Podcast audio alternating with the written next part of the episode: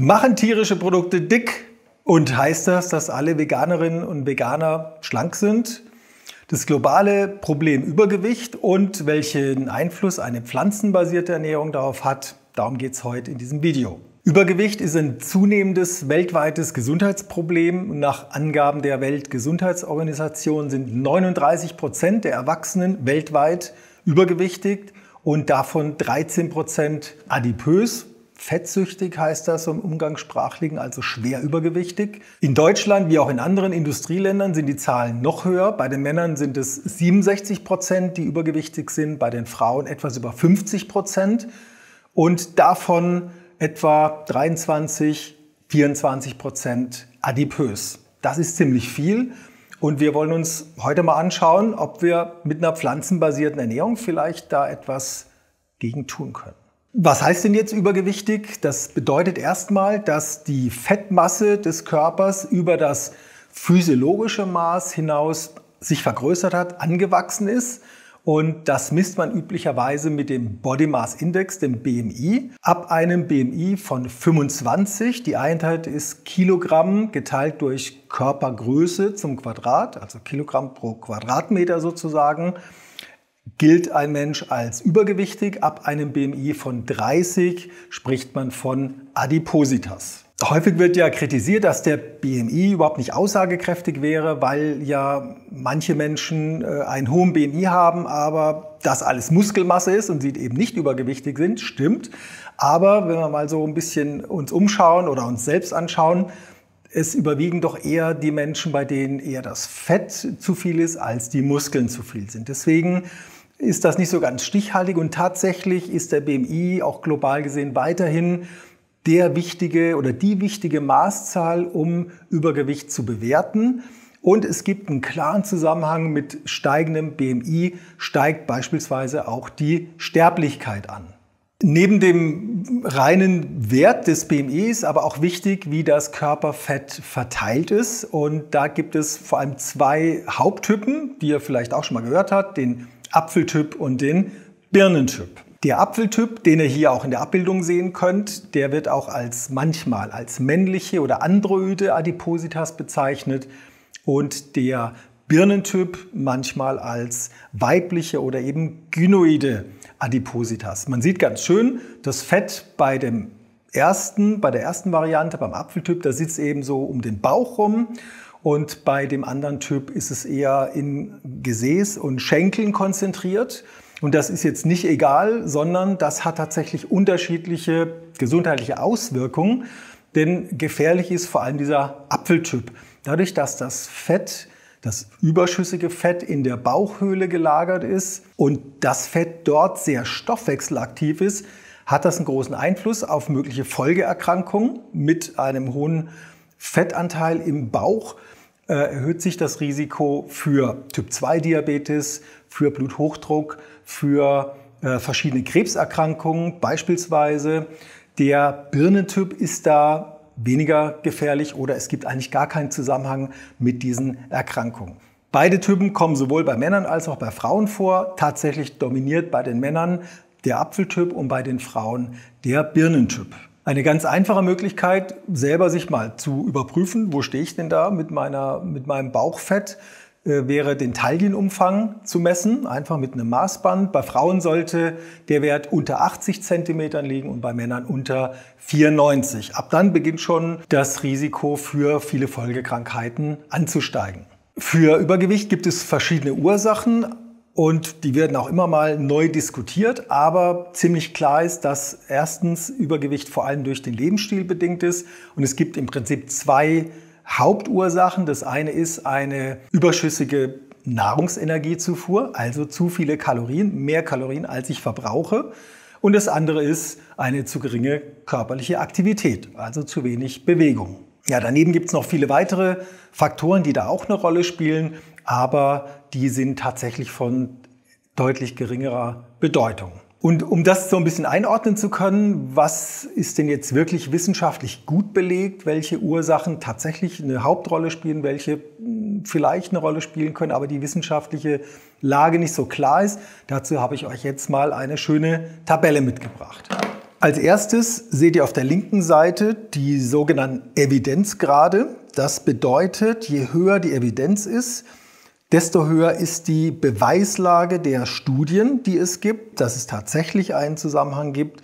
Beispielsweise, wenn wir hier mal reinschauen, regelmäßige körperliche Aktivität und eine hohe Ballaststoffzufuhr haben eine überzeugende Evidenz, dass ich dadurch das Adipositas-Risiko verringern kann. Das heißt, das ist eine sehr stabile Studienlage.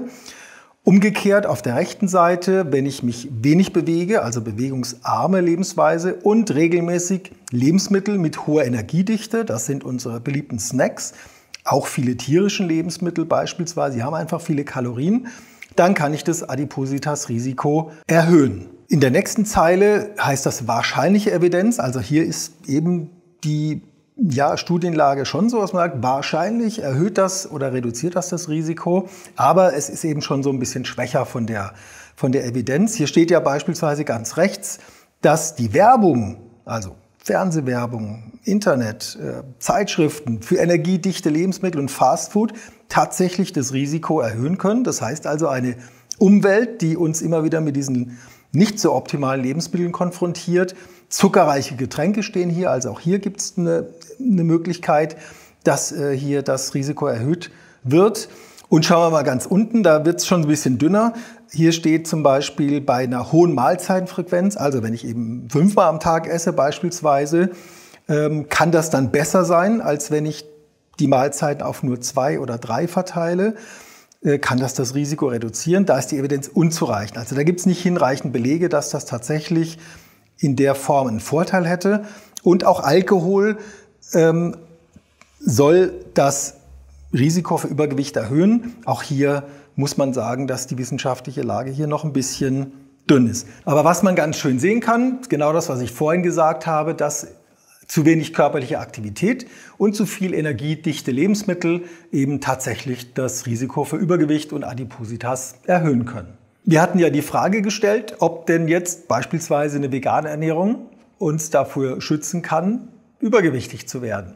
Was sagen die Studien? Schauen wir mal in diese Auswertung der Adventist Health Study 2. Die seht ihr jetzt in dieser Abbildung. Ja, was kann man sehen? Schaut mal, welche Gruppe dieser fünf Ernährungsgruppen tatsächlich unter einem BMI von 25 liegt. Im Durchschnitt sind das hier tatsächlich nur die Veganerinnen und Veganer. Selbst die Menschen, die vegetarisch leben, haben schon ein BMI, der etwas über 26 liegt. Dann steigt das weiter an bei den Fischesserinnen und Fischessern, den Menschen, die selten Fleisch essen. Und wir haben die Fleischesser und Fleischesserinnen, bei denen der BMI schon fast 29 beträgt. Der durchschnittliche wohlgemerkt. Das heißt, in dieser Auswertung der Adventist Health Study 2 waren die Menschen, die vegan leben, also die veganen Teilnehmerinnen und Teilnehmer, die einzige Gruppe, die im Durchschnitt in diesem wünschenswerten Normbereich unter 25, aber auch über 20 BMI liegt. Das heißt, und so haben das auch die Autoren der Studie geschlussfolgert, dass eine pflanzenbasierte Ernährung offenbar eine gute Möglichkeit ist, uns vor Übergewicht zu schützen. Jetzt müssen wir natürlich berücksichtigen, diese Studie kommt aus den USA. Wir können sie jetzt nicht eins zu eins übertragen auf Deutschland beispielsweise. Und ähm, selbst bei den äh, Fleischessern und Fleischesserinnen müssen wir hier noch berücksichtigen, das sind auch keine Durchschnittsamerikaner und Amerikanerinnen, sondern das sind schon Adventisten. Das ist eine besondere Bevölkerungsgruppe. Das ist eine religiöse Gruppe, die schon sehr gesundheitsbewusst lebt. Das heißt, trotzdem haben die einen sehr, sehr hohen BMI. Wir müssten Daten haben, wie das bei uns aussieht in Deutschland. Leider gibt es die nicht. Auch deswegen gibt es unser Institut, weil wir gerade diese Forschungslücken auch mitschließen wollen. Es gibt keine Studien, die euch heute zeigen, wie sieht das denn aus bei Veganern und Veganerinnen in Deutschland oder Menschen, die eben wenig Fleisch essen im Vergleich. Diese Studien gibt es bis jetzt nicht. Wir bereiten da was vor und da werden wir euch natürlich auch auf dem Laufenden halten. Das, was wir eben gesehen haben, das war sozusagen ein Querschnitt. Also zu einem bestimmten Zeitpunkt hat man sich die BMI-Werte angeguckt der verschiedenen Ernährungsgruppen.